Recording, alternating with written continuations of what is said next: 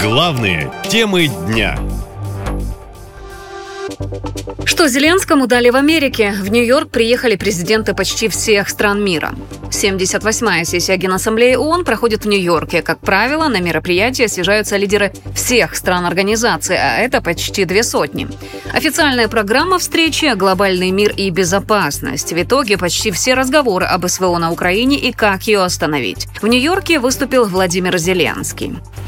Пожалуйста, услышьте меня Пусть единство решит все открыто.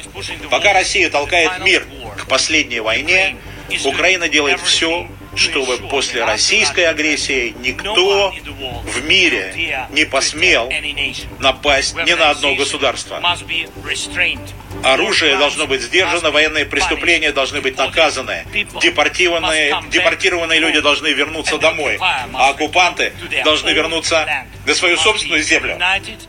Министр иностранных дел России Сергей Лавров по неподтвержденным данным также присутствовал в зале при выступлении Зеленского. Но пока российские власти не отреагировали на эти заявления. А вот Джо Байден не упустил возможности превселюдно осудить Россию. Президент США призвал мировое сообщество и дальше поддерживать Украину. Никто не хочет э, прекратить эту войну больше, чем Украина. Мы самым образом поддерживаем Украину в том, что касается дипломатического урегулирования этого кризиса для обеспечения прочного мира. Но лишь на России лежит ответственность за эту войну. Лишь у России есть возможность незамедлительно прекратить эту войну. И лишь Россия стоит э, на пути миру.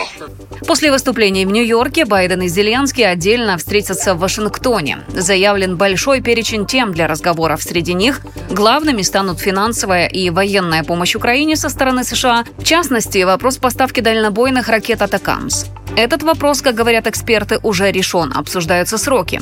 Еще речь идет о предоставлении Киеву истребителей F-16. Накануне на встрече министров обороны 50 стран на базе Рамштайн Чехия, Нидерланды и Дания подписали соглашение о совместных закупках оружия для Украины. Речь идет о подготовке, ремонте и поставке бронетехники.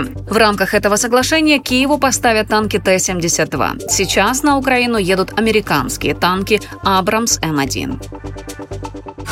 Наша лента. Коротко и ясно.